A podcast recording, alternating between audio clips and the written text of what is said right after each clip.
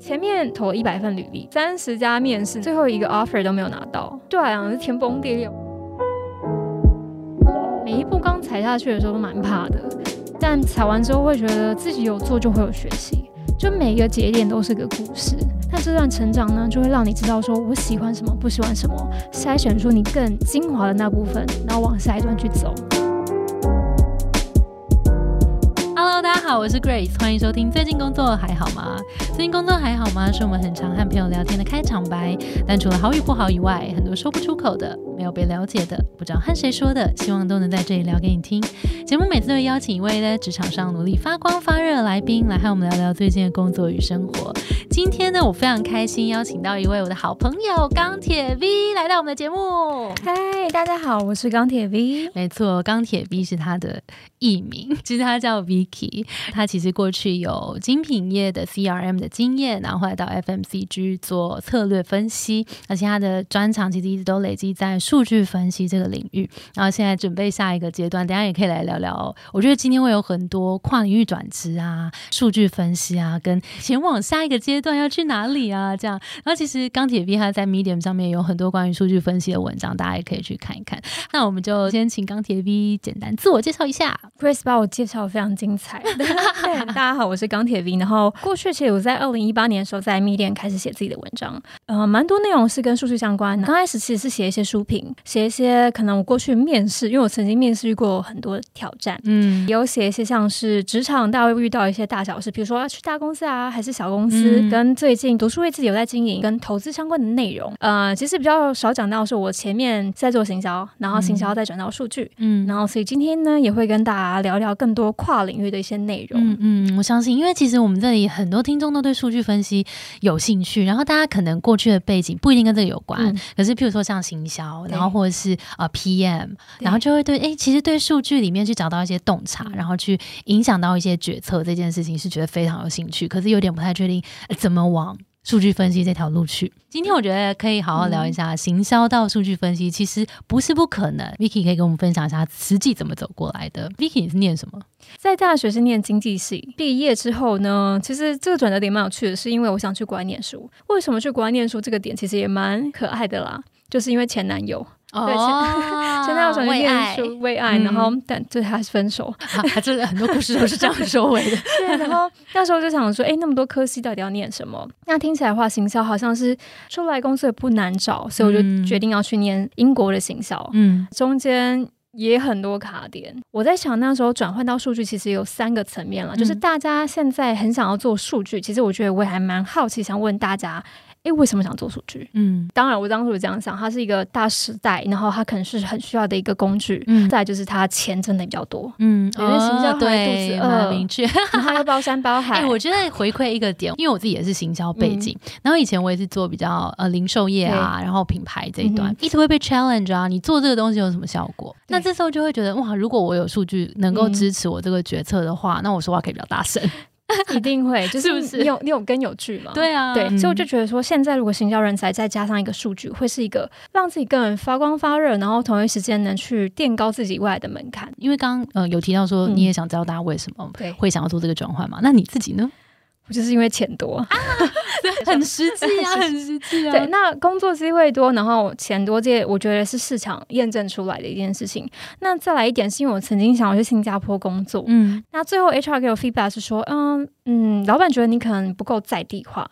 那我那时候就觉得说，既然过去自己有一些经济学的背景，那说不定可以尝试着找一些像是。数据分析相关的工作，嗯，那我觉得其实起头蛮难的，是因为过去的背景其实很少在讲述这一块，嗯，因为都在做行销嘛，对。然后我就在思考说，我在行销过去的工作经验里面，有没有有跟数据比较有相关性的？所以我会把那个可能我做三十 percent 是有数据的内容，把它拉大变五十到七十，嗯，不是说叫大家要说谎，但是要怎么样去扩大自己过去的一个效能，其实蛮重要的。我会去看各个产业，或是比如说我有兴趣的产业，他们在找数据人才的时候。后有哪些关键字一定要有的？就是你可能看 J D 的时候去看哦，就会想说，好，我下一个目标是想要去做数据分析。对我有半年到一年时间准备，假设是语言好了，城市语言，那我应该针对哪些城市语言做学习？对啊，因为城市语言那么多。对，所以如果以数据分析最，我觉得基本的门槛就是 SQL。在网络上搜寻相关的一些学习课程。我觉得这个时代其实蛮幸福的，嗯就是网络上不管 YouTube 啦，或者是 Coursera 都有很多免费的课程。嗯推荐大家另外一个网站叫 Data Camp，嗯。你可以一步一步的，他教你怎么样，他给你一个指令说，哎，现在 SQL 要打什么，嗯。所以你就一步一步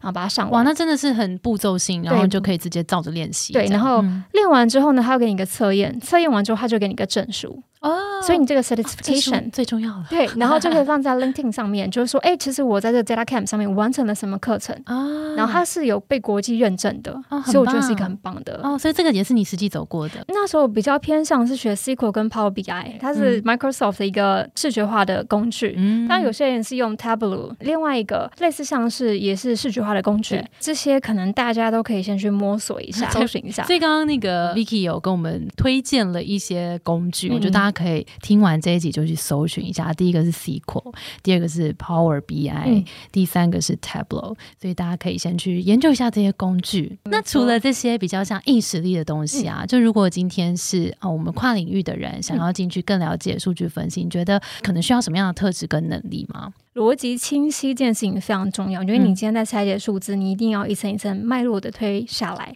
那再来就是一定要有好奇心。嗯因为你今天拿到一个问题，一定是问清楚他们要的目的是什么，嗯要不断的深挖这个所谓的数据的本质，就是要透过你的好奇心，跟你不断的产出有意义的问题，嗯所以这非常非常重要。嗯那再来就是，我觉得很多人也会去特别 highlight 一件事情，就是沟通力。嗯因为数据有了，然后诶也知道决策方向，然后也有 idea，那怎么样去说服或是展现给你主管说，诶，我觉得这是一个很好的策略方向。嗯你先理解主管要什么，再针对他要的那个方向去产出 storyline，、嗯就是我们讲的故事线。嗯然后这个故事线呢，再去说服他。嗯那我觉得最后一个要点就是数感。我们有时候在做简报的时候，有时候老板就会直接指出说：“你那个 percent 有正确吗？你这个画的东西好像不太对。市场过去的经验来讲，这个好像有一些问题。嗯所以就是他们可能过去经验的累积，以及他们可能对于呃一些数字的感觉是很很敏感的。嗯那我觉得这会是一个很大的 plus。就是已经内化成自己的一个直觉反应，对对不对？你觉得这个文科生进去数据分析，它有有坎吗？我觉得数据分析的坎在城市语言还好，因为你可以嗯靠努力把这东西练好。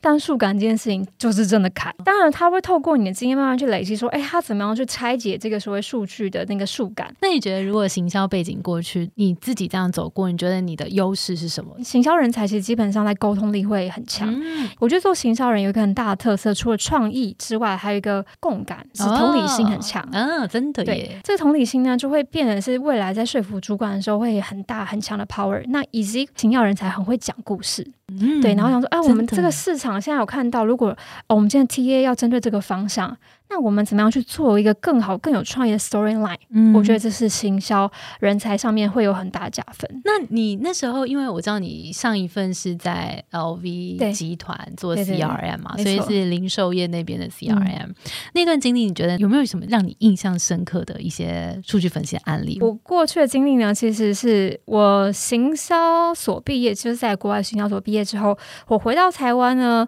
是先做了一个国外业务、嗯三个月，但很不幸的被 fire。公司其实那时候财务有些状况，嗯然后当然就是因为我最年轻，也最便宜，先被 fire 掉。OK OK，那当下其实蛮沮丧的，可，以后来再讨论。真的对耶，就我前面呃，其实是投了，我没有什么策略，我就投了一百份履历，三十家这已经是一个很重要的策略。对，然后三十家面试，然后最后一个 offer 都没有拿到。对啊，是天崩地裂。我一直以为说，哎，英国硕士回对呀，来应该可以，就是横着大走吧。家抢着要吧。嗯然后也不太清楚自己的定位在哪里。那好不容易拿到第一份工作，就是三个月就也再哦见。那我觉得其实这段也蛮有趣，就是让我自己心智更加的坚强吧。你现在能够笑着说，你当初一定不是，就是一定哭打、啊、爆哭啊，还暴打。真的。再结束这个国外业务，我就到了 Cyberlink 做 digital marketing 的部分，就是数位行销。嗯也跟我过去学的行销内容比较贴，但是它毕竟是属于数位化。嗯刚开始要学一些像是关键字广告啦，或者是学一些流量怎么看这些事情，也是花了一些时间，嗯。让我开始感知到哦，原来行销跟数据接在一起会更有成效，更能说服主管。嗯嗯，那到了下一份工作，其实我觉得我也蛮幸运的，是因为我在英国硕士论文的时候写的就是奢侈品，哦，对，然后老板就说啊，你可能对你就是对奢侈品很喜欢，很懂，嗯。你有这个 culture fit，这是第一点。那第二点就是因为上一个人他其实在科技业工作，嗯然后他做的非常好，所以老板觉得科技业过来的人应该对这种呃数据的 mindset 是很强的，啊所以他是一个 plus。嗯所以我觉得我蛮幸运的。这样的经历之后呢，就进到公司，当然一定会有一些坎要过，嗯就对整个零售业的了解啦，然后以及对于老板在意什么事情啊。那那当然，因为我在管数据，我们其实最主要做的数据就是 CRM 管理。嗯 CRM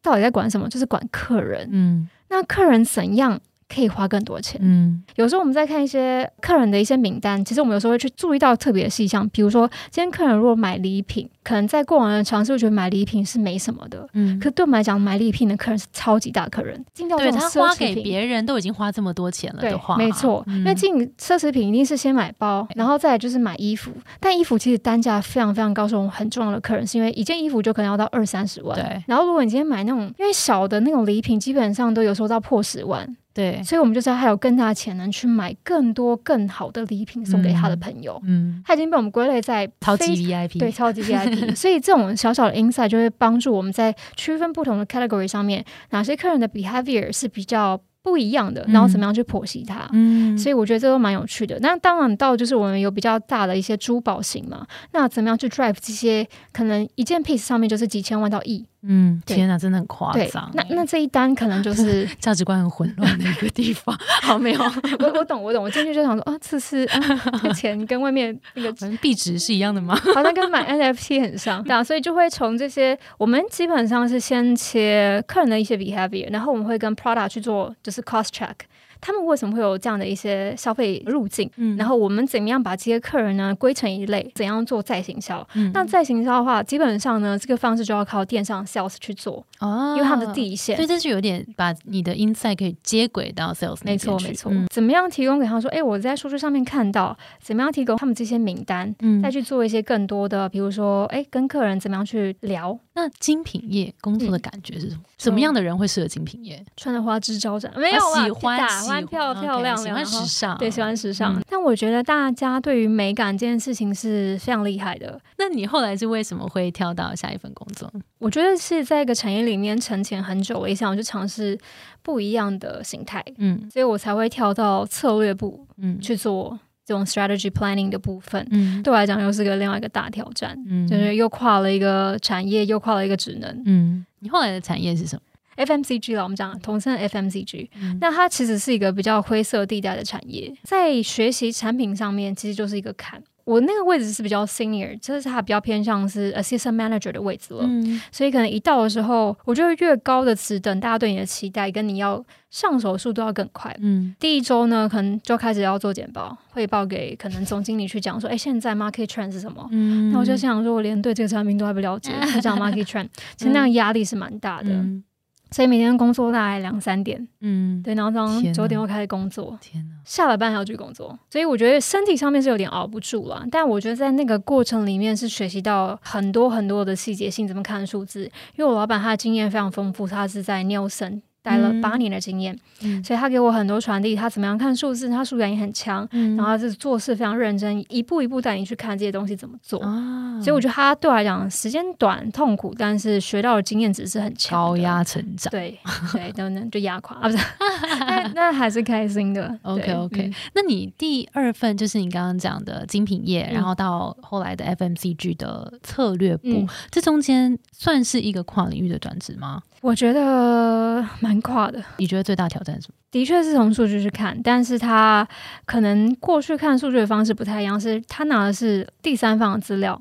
那我之前做的是内部里面有的资料，哦、CRM 的对对自己的对顾客资料跟市场资料是不一样的。对，然后市啊场资料，当然我过去因为只有 focus 在呃我的 members 哦，就是我们的会员上面，所以就是比较诶 fully dedicate 上面。嗯可是如果转到 strategy 的部分，就是你要对整个市场业态很清楚。嗯可能这个这个领域上面有多少竞争者，嗯然后他们现在竞争者又出了哪些新品，可能后五年的策略要走什么？嗯，要看得更远了。对，然后可能嗯新品一出来之后，对于整体的 market share 影响多少，嗯，然后对我们同品上的 market share 会影响多少，那啊 percent 要抓的非常精准，懂懂懂，那个那个世界观变得有点大。有点太呀，突然就是剧增这样子。对对对，嗯因为本来只要 focus 在我们本来就喜欢我们的客人里面，然后到直接放到整个市场里面去看的时候，是蛮不一样的。没错，还要看到就是它可能这支产品出来之后，它的 financial impact 多少，income 这块对都要管要看一下哦就是它能不能帮助我们回本，或者是回本之后哦它多少年。面的对嗯很深 OK，那你这一段，你觉得？我觉得就我们的认知，可能就是啊，都是数据分析。可当你去看这两个的 JD，一定会超级不一样。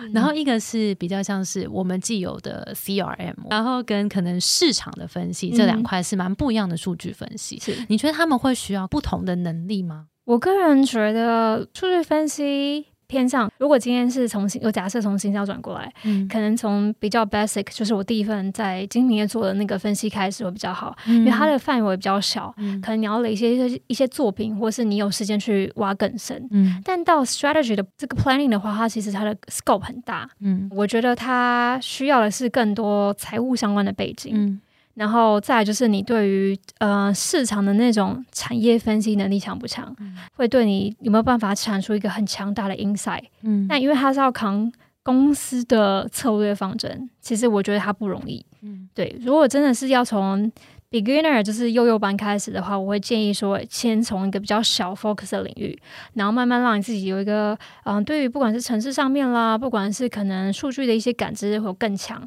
嗯再慢慢做到 strategy。我觉得 strategy 是一个好方向，嗯可是对一个刚开始学习的人来讲，会压力太大。嗯对，因为老板会每天逼你说，那你接下来策略三到五年怎么走？就 是算算个命，掐指一算，没有我。们其实有时候在讲说，这不是在算命？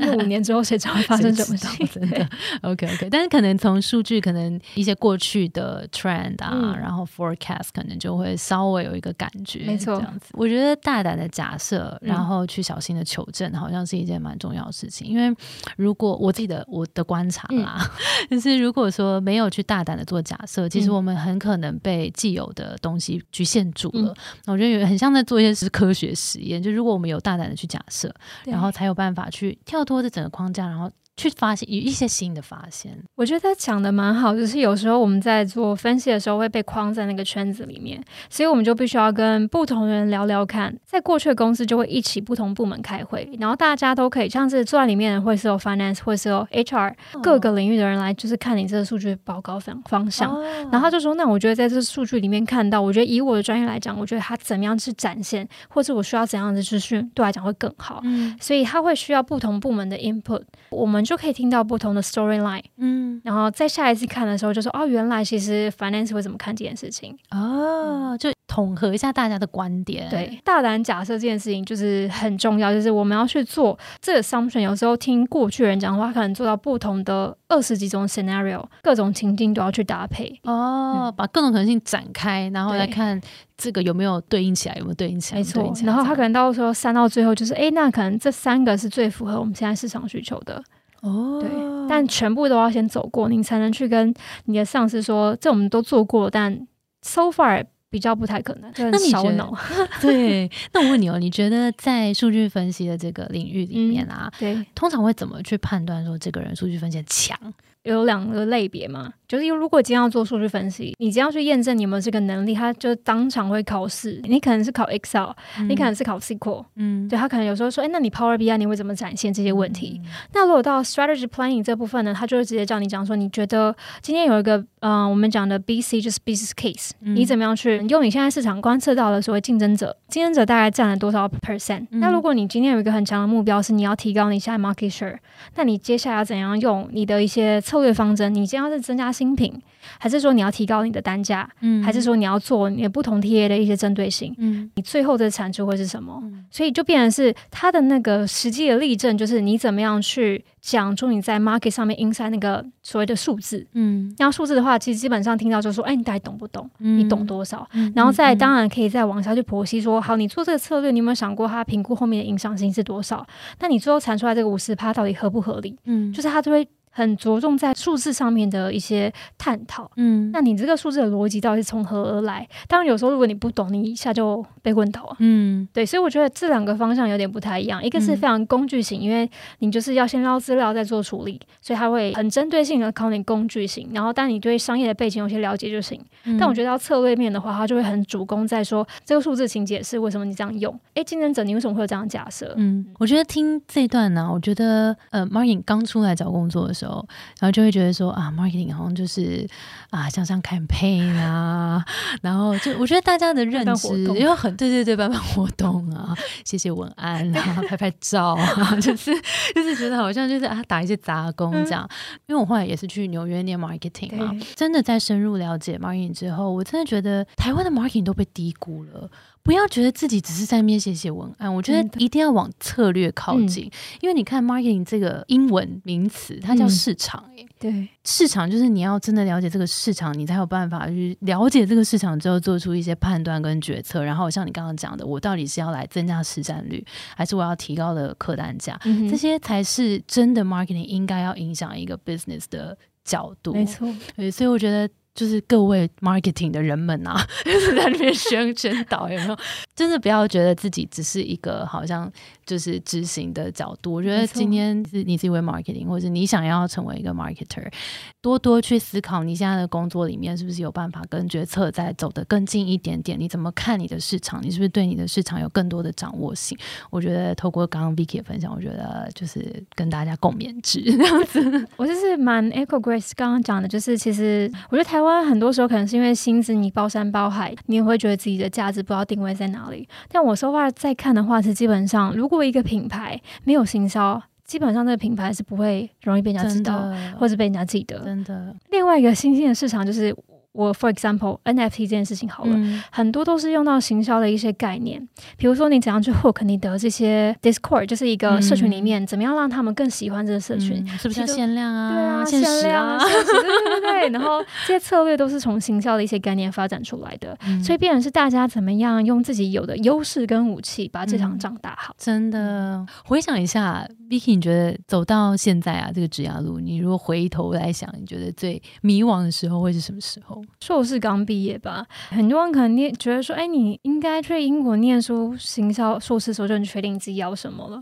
但很 sorry 的讲，就是我就觉得想要一个学位，那 even 就是去玩玩，然后玩个欧洲也不错，也很对。明确了，盘点一下自己的一些经验，想说，嗯，行销硕士毕业嘛，然后诶，英文好像还还不错，嗯然后要去哪里？对，因为就是对于产业这个知识太少。啊，所以我觉得这时候会蛮建议大家，以前不懂啊，现在就开始觉得说，多念一些书，跟多跟时事接触，真的是有帮助的。嗯，刚开始会觉得说这东西啊跟我很远，嗯可是慢慢念多，然后就会觉得说，哎，可能在未来的面试上面是可以用到的。嗯，或是帮助你在筛选说这个产业的未来趋势到底发展好不好，嗯那它会是一个决策点。嗯对，所以我那时候就是空有一些技能，不知道该去哪里，在这些所谓的产业上面也不太知道怎么表现自己，嗯就会比较变相是自己在说啊我很厉害啊，我要帮你贡献，但嗯这些都会是一些空话。嗯他们在意的就是你实际有做过的一些案例，或者是说，那你有哪些技能？嗯，就是 OK，就那段时间很迷茫。那嗯那段时间很迷茫，你做了什么？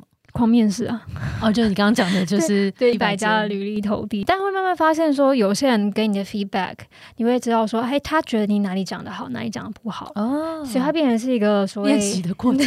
对经验的资产，他就会帮我去筛选说，哎，其实我可能现在这个个我的人格特质，或者是我的一些能力，在哪个区块可以是第一步。那我觉得第一步也不要害怕，就先试试看，因为没有人讲说你第二步做完不能做下一步不一样的东西，就是跨领域。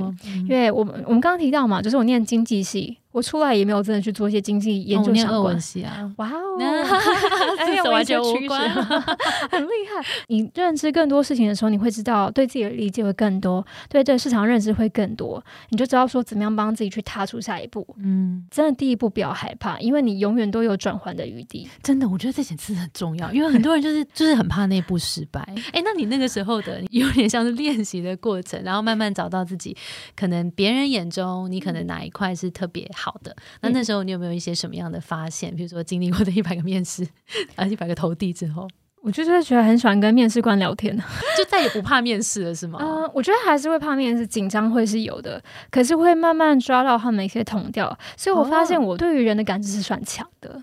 然后再来就是，我可能开始不是那么清楚自己要怎么做，但到后面的话会发现说，其实我学习很快，嗯所以我有一个学习曲线是前面很很缓，嗯，因为你在找要学然什么，后到后面就会，如果有做一些事情，就会急速飞升。嗯然后再来就是我这个人其实很 open，也喜欢跟别人交朋友。那慢慢就觉得说，那说不定第一步去做个 sales 这个经验哦，是是这样来。的，对因为我那时候因为很多要找 marketing 都是跟 digital 比较相关的，嗯那还有 SEO、GA，那时候其实我没有到很熟，嗯所以我就觉得那个坎跟技能我没有先培养好，那我要进入这个门槛就比较难。嗯 sales 的话，可能是搭配上我的个人的一些特质，说不定第一步去试试看，先练练自己的胆也不错。嗯，其实蛮好的。那现在回头看这个决定怎么样？每一步刚踩下去的时候都蛮怕的，但踩完之后会觉得自己有做就会有学习，就每一个节点都是个故事。但这段成长呢，就会让你知道说我喜欢什么，不喜欢什么，筛选出你更精华的那部分，然后往下一段去走。那你下一步是怎么进？为什么会想要评估进到精品业做 CRM？会去听一些演讲，然后有些人在讲说，哎，他最近朝向数据这件事情在学习，然后我就会问他说，那你学习什么东西？大家一听到都会有一个害怕的感觉，说，哎，他数字感会不会很强？嗯，那数学要不要很好？跟大家报告一下，我学测的时候带五级，多悲惨！真的，这今天就是一集励志用猜。的比我好吧？我后来发现，就是我觉得要先碰，反正要不要确定这件事情，一定是你先碰完之后你不喜欢，你就把它删掉。嗯然后我就觉得，它其实有时候是框架在于你怎么样去呃你的逻辑，嗯不是一直说哎、你就在算数字，你是怎么样去架构跟学习这件事情蛮重要的。对，然后碰了之后发现，哎、其实每一天都在解一个答案。嗯就有蛮有趣的，嗯透过跟朋友聊天，然后知道它是个趋势，然后去尝试，学习到哎、有兴趣，然后再去尝试，就是这个职缺这样。OK OK 了解。然后后来进到策略是评估点是什么？因为这个产业其实在薪水方面蛮大方的，可以做到哎薪水不错，然后福利也也不错，然后也做策略。当时会觉得说，哎数据可能做完是要再打开更大一个层面，嗯那殊不知那个门一打开就是开了，就是 开了一扇大窗。嗯，对，那如果假设你今天要面试一个数据分析的人进、嗯人进来你的 team 的话，对，你会看重什么？然后你会希望他准备什么？当然是希望他会一些基本城市语言，对这些硬实力的部分，然后再来的话，我会比较着重他在回答问题的一些逻辑性，我会给他一些情境的问题，比如说今天我们在做电商，导购率不好，你怎么样看这件事情？嗯那导购率不好的话，你们可不可以有一些策略的方针？嗯嗯 OK，那 A、B、C，那你觉得为什么最后你选 B 不用选 C？、嗯就这些问题都可以看出他对于数据这件事情、对商业的一些概念上熟不熟悉。所以我觉得这会是第一个，其实在验证你讲的逻辑了，没错然后跟产业的背景他懂不懂，嗯再就是他沟通力。嗯。如果他今天可能很会做工具的一些内容，但他表达自己不是很清楚，我也会有一些 concern，嗯。有可能未来跟他合作上面会比较不顺一点。统合一下，就是硬实力，就是可能一些城市啊这些还是需要的。没错，然后第二个逻辑，你怎么思考这个策略方针？那你的思考脉络是什么？是然后第三个就是啊，这么多思考在脑中，怎么让他让团队、让嗯主管都能够清楚知道你这个决策背后的逻辑，是沟通这样。真的太会童真了。我我就害了你吧。真的就是我了，耶！我录取了。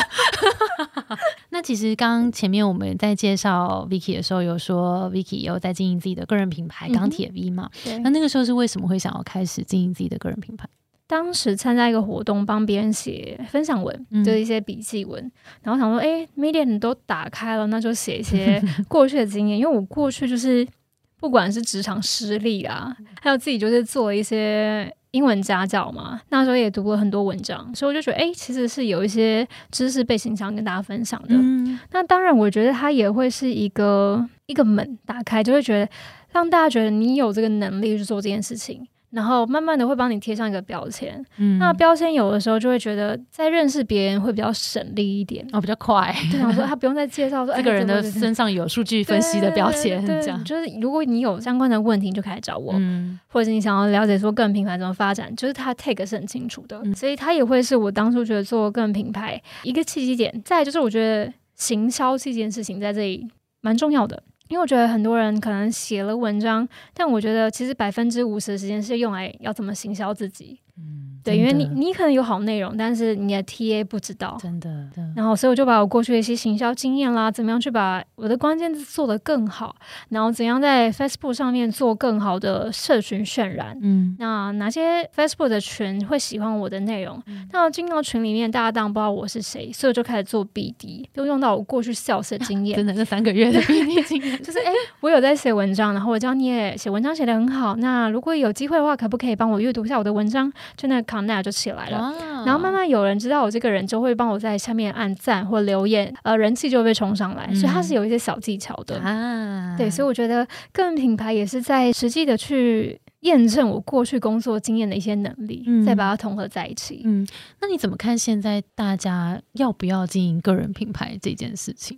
留下一些作品是好的，嗯可是尽量如果在公司大公司。比较敏感，不要去提到，不用为了做而做。如果你今天是在公司做个人品牌，把这件事情做好，你可以在公司里面分享一些文章，嗯这也是你个人品牌。你真的要在对外做个人品牌，我觉得可以做一些作品集，嗯可以让人知道你有些哪些 tag，你懂哪些事情，嗯但不要太过于去炫分享自己在产业里面看到哪些 insight，就是啊太讲公司内部的事情。然后再就是把这些内容放在对的平台，可能就是 LinkedIn 上面，就是别人知道说，哎、你做过这些作品集，嗯或者是我找关键字，我就可以找到，哎，你在做数据分析，你就是要针对自己的职能去做这些内容。嗯但我觉得有时候真的是要看公司内部的一些法规，因为他们就是不喜欢你把精神跟能量分散出去。嗯他觉得你做这些事情，如果你把能量放回来到公司，你可以表现得更优，嗯对啊，所以都会有一些取舍。我觉得是可以到哎阶段性的去累积一些自己的资产。你可能有时候忙的季节，你可以做一些事情。嗯对，那如果你真的是忙的季节，你就是要 fully dedicate 到你的工作里面去。嗯后面的话，你可能有一段时间忙消失也没关系。嗯可是你在出来的时候，你又累积一个新的东西，又是另外一个 tag。嗯以初衷来讲是分享，让别人知道这个产业，或是认识自己，我觉得很好。嗯但不要过度于迷失，说个人品牌一定要做到怎样，就是要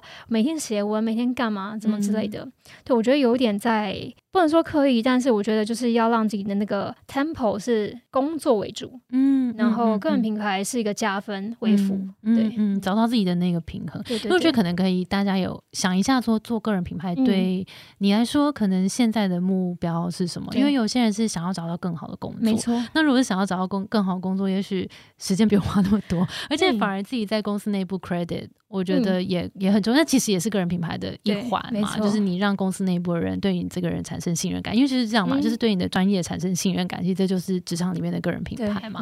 今天真的非常感谢 Vicky 精彩分享。我们今天听到非常多关于数据分析啊、跨领域转职啊、行销啊，然后刚刚有讲到个人品牌的经营等等，就是是聊的非常丰富。希望大家今天都有满满的收获。最后，我想要来问一下 Vicky 对于跨领域这个问题好了，因为其实真的很多的听众都很想要做跨领域的转职，可是可能都有一点担心啊，然后没有跨出那一不。你觉得如果面对想要跨领域的朋友们，你会给他们什么样的建议？我们要假设你今天可能去尝试了某些东西，或者是你读了一些东西，你开始慢慢确定自己的喜好在哪里。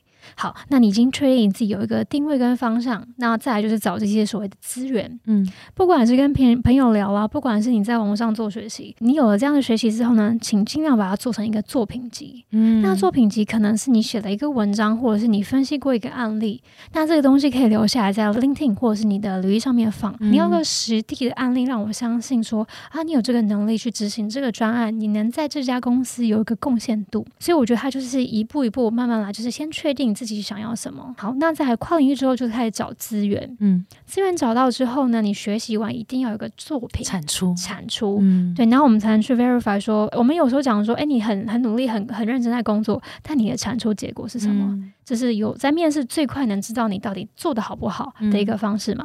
作品集绝对是重要的，作品集就包括当下我就考你 SQL 你怎么写，对，你怎么样做 R，你怎么样去展示你这些内容，嗯那你的商业的背景脉络，你怎么样去分析跟剖析？嗯其实很快我就可以在面试你知道你够不够 qualify 做这件事情了。嗯嗯嗯，真的，我觉得跨领域的作品集真的很重要。嗯延伸一个小问题，就是像我们行销啊、社群啊，其实譬如说写贴文啊、做一个图啊什么，嗯这其实是很很明确，就是一个作品集这样。那如果回到你的本业，就是数据分析，如果我想要把它做成一个作品集，你会建议怎么呈现吗？我先讲语言好了，语言有时候比较难，就是我们讲的 open source 上面就是一个开放的领域，你可以留对 GitHub 上面你可以留一些你自己的记录，你可能做过某些练习题，你可以把它留在上面，你当初怎么解的，你可以给他一个连接，让他进去去看。这是一个方法，当然就是我们前面有提到说，你上完一些课，可是肯定也会有一些证照，对，那这些证照你已经被 verify 过，你就可以放在你的 profile 上面。包括在写程式的时候，你怎么样去间隔它，你怎么样去写写一些 notes 上面，其实都会是一个他们知道你逻辑是怎么走的，因为就是一行一行下来的，所以他就会是怎么样展现你自己一些能力。嗯，很棒，我觉得这个是一块就是硬实力的部分。然后刚刚因为 Vicky 也有讲到说，在数据分析里面还有另外一块叫呈现嘛，也许 data 的呈现是不是其实也是一个蛮好作品集呈现？对。Data 有时候呢是可以在官网上面，比如说你做 Tableau，就是还在呃一个官网上面可以看到。我们假设举一个 COVID-19 来讲好了，你可以去做，哎，你有些资料会诊了，你怎么样展现出来？是各个国家不同的，比如说确诊啊，然后你怎么样去展现？你用什么方式展现？Pie chart，或者是泡泡，或者是不同维度的方式。有泡泡图就是有三种维度，那这三种维度你想要表现什么？嗯，你做这个数据，你为什么选这个 chart？嗯，那在你选这个 chart，你想展现什么？嗯。所以我们就可以从这些维度看到，说你对于这个展现的方式熟不熟悉，嗯，就很清楚可以了解你的逻辑。没错，哦，谢谢 Vicky，我觉得今天这一集真的非常的好听，谢谢。然后 Vicky 接下来也会在我们的平台上面担任我们的导师，所以大家如果在呃在数据分析上面有更多的想要更多的了解的话，也可以来找 Vicky 做一对一咨询。没问题，耶。好喂，那我们今天节目就到这边了。我们的节目是最近工作还好吗？如果你在职涯上有遇到任何的烦恼，欢迎到我们节目。目资讯来看更多的服务，谢谢你的收听，我是 Between Girls 的 Grace。我们相信职场不是一个人的战斗，一群人一起前进，绝对会比一个人走得更踏实安心。我们会陪着你一起把职涯走得更顺利。如果你也喜欢我们的话，欢迎订阅我们的 Apple Podcast，分享给身边的朋友或留言给我们，也可以到节目资讯栏追踪我们的 IG 和社团。那我们就下周见喽，拜拜。